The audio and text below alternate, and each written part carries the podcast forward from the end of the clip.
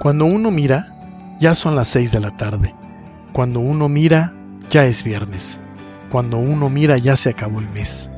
Cuando uno mira, ya se terminó el año. Cuando uno mira, ya pasaron 40, 50 o 60 años. Cuando uno mira, ya no sabemos más por dónde andan nuestros amigos. Cuando uno mira, perdimos el amor de nuestra vida y ahora ya es tarde para volver atrás. No dejes de hacer algo que te gusta por falta de tiempo.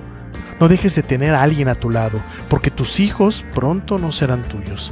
Y tendrás que hacer algo con ese tiempo que resta, en donde lo único que vamos a extrañar será el espacio que solo se puede disfrutar con los amigos de siempre o con esa persona especial, con el amor de tu vida, con tu compañera, con tu compañero. Ese tiempo que lamentablemente no vuelve jamás. Es preciso eliminar el después. Después te llamo, después lo hago, después lo digo, después yo cambio. Dejamos todo para después, como si el después fuera mejor. Porque no entendemos que después el café se enfría, después la prioridad cambia, después el encanto se pierde, después temprano se convierte en tarde, después la añoranza pasa, después las cosas cambian, después los hijos crecen, después la gente envejece, después el día es noche, después la vida se acaba.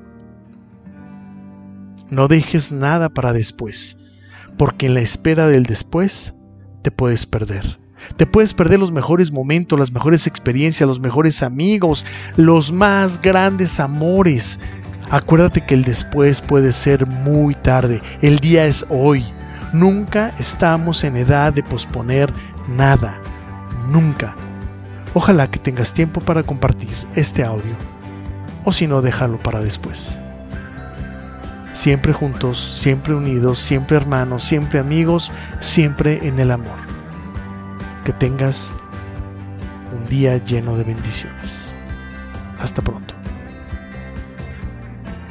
Luis Miguel Salgado.